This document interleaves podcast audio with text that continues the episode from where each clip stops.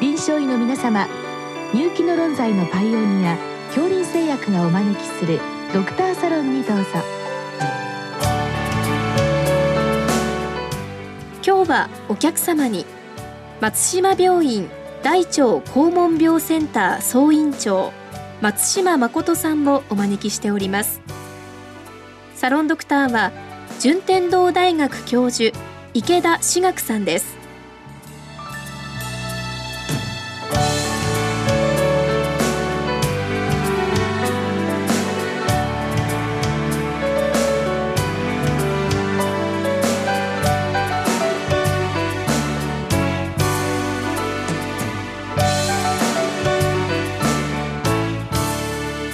よろしくお願いいたします。よろしくお願いします。で本日はですね、ちょっと聞き慣れない言葉なんですけども、はい、肛門領域のスキンタグについてあのご質問来てるんですけれども、はい、一体これどのようなものなんでしょうか？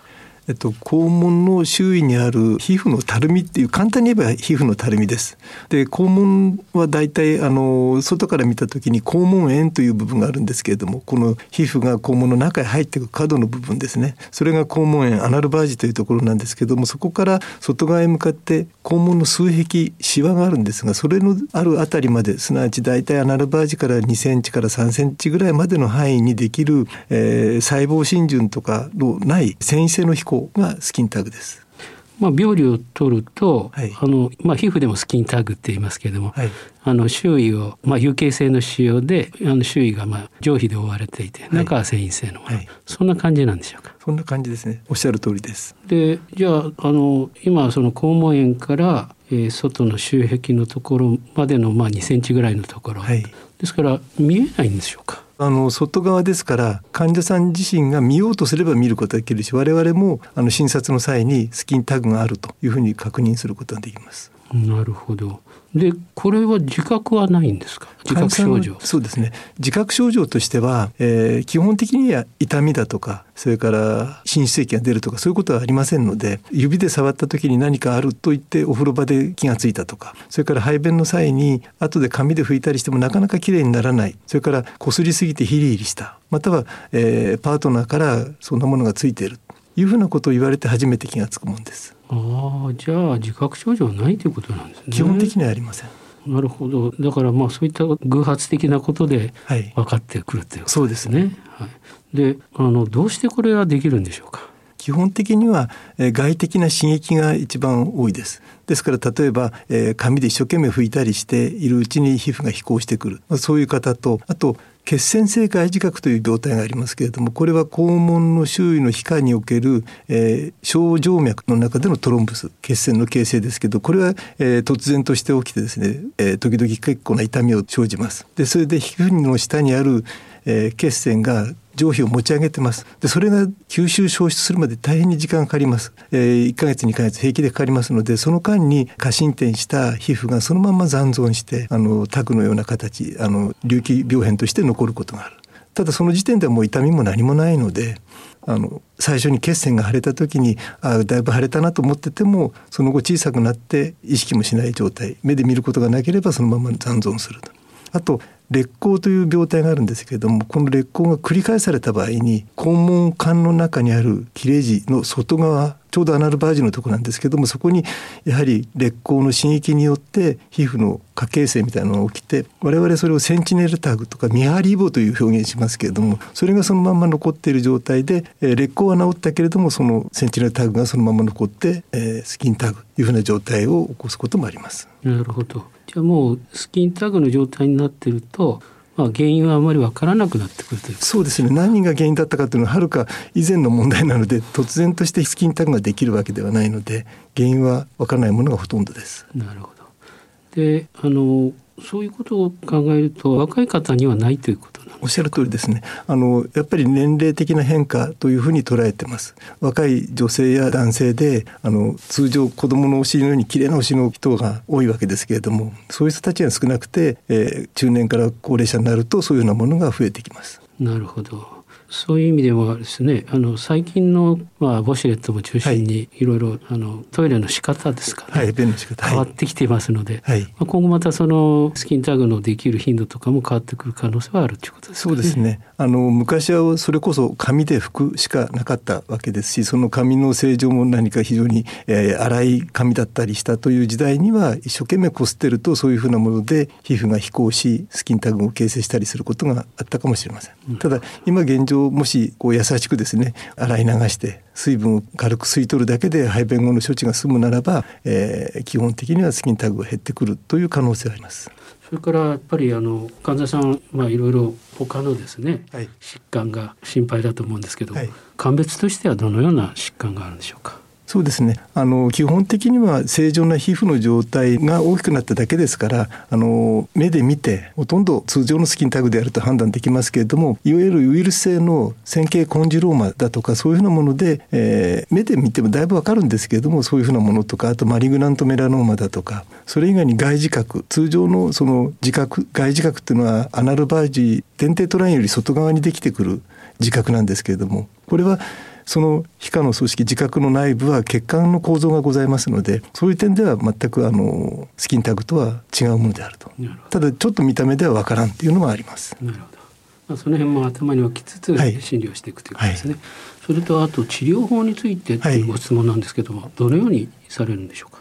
か？基本的にまず治療をするかしないかっていうところから始まるわけなんですけれども患者さん自身がその存在で例えば排便後なかなかきれいにならないとか下着が擦れて痛みや、えー、軽い出血を起こす非常に生活上不都合であるという場合に手術をして切除する方法で治療してきます。基本的に薬とか使ってもあの小さくなったりするものではないのでですから切除が一番適切でしかもそれのみだと思います治療に関しては。切除方法はどのようなことを行うんでしょうか？あの極膜下にメッテンバームとかメスをほとんど使わないであの切除するだけです。で特に、えー、出血した場合にはバイポーラーか何かで止血する程度で圧迫止血でも十分に対応できます。なるほど。じゃあ切除しといて、はい、出血がなければまあ抑えて終わりにして、はい、であとはまあ出血したらバイポーラーで止血する、はい、ということですね。でしばらくはあの傷口のところが染みたりしますのであの軟膏処置ぐらいはしておきますけれども大体1週間ほどで症状は全くなくなります。なるほど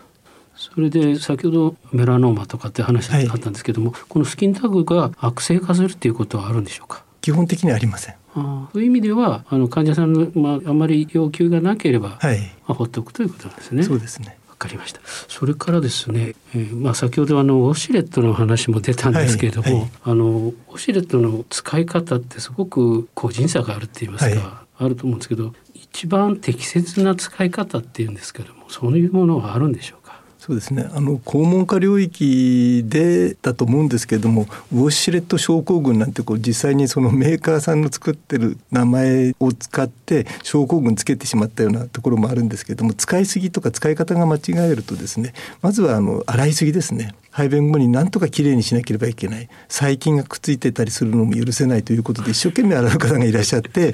あの我々ウォシュレットの使うんだったらば30秒以内で済んでしまうことだからというふうにお話しするんですけれども、えー、何分も何分も洗い続ける。さらにはその水の勢いもですね本当に表面についた便の残りを洗い流すだけなので強く当たる必要はないと思うんですけれどもそれを一生懸命一番強い水圧で洗い続けるそういうふうな方がいらっしゃると皮膚科的にはもうこう完全に皮膚がドライな状態になって胃感染性になったりかゆみなんかを生じる出血を生じるそういうふうな症状が出てきます、ですから理想的なウォシュレットの使い方は排便直後に表面についた泥汚れを落とすように2 3 0秒当ててで軽く水分吸い取るように髪を当ててみてまだ汚れがついてたらまたそこをちょっと狙ってざっと洗い流してそれでついてなければ終了と。いうような思ったよりも本当短時間で弱い力で、はい、っていうことなんです、はい。はい、そうですね。なんかあのウォシュレットのまた違った不適切な使用という話があったんですけど、そうですね。どのような使い方されてる人がいるんでしょうか、はい、あの排便をする前にウォシュレットを使う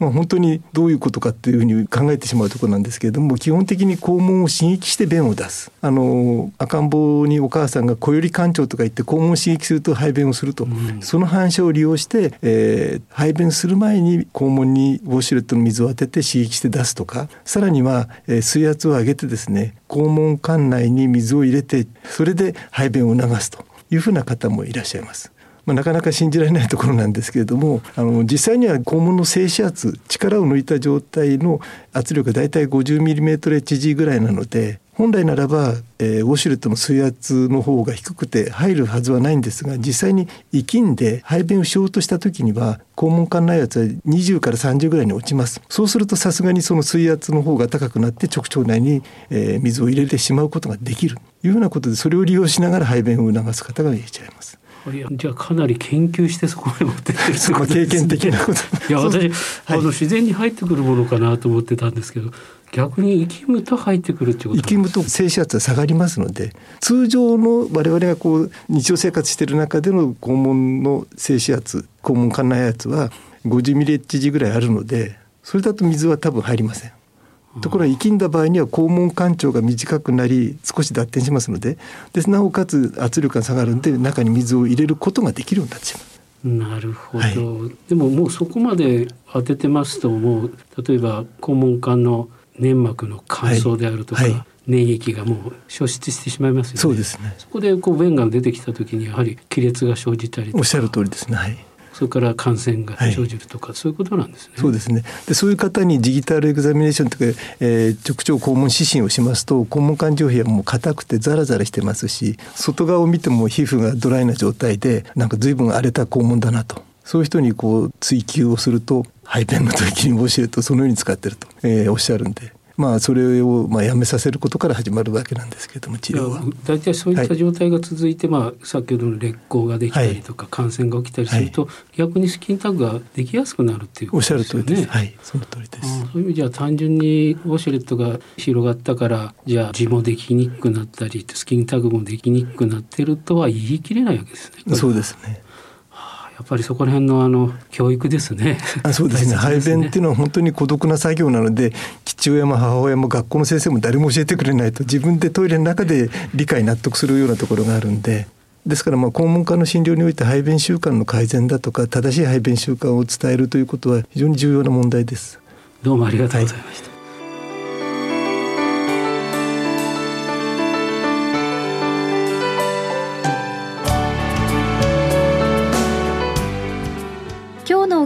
は松島病院大腸肛門病センター総院長松島誠さん。サロンドクターは順天堂大学教授池田志学さんでした。それではこれで恐林製薬がお招きしましたドクターサロンを終わります。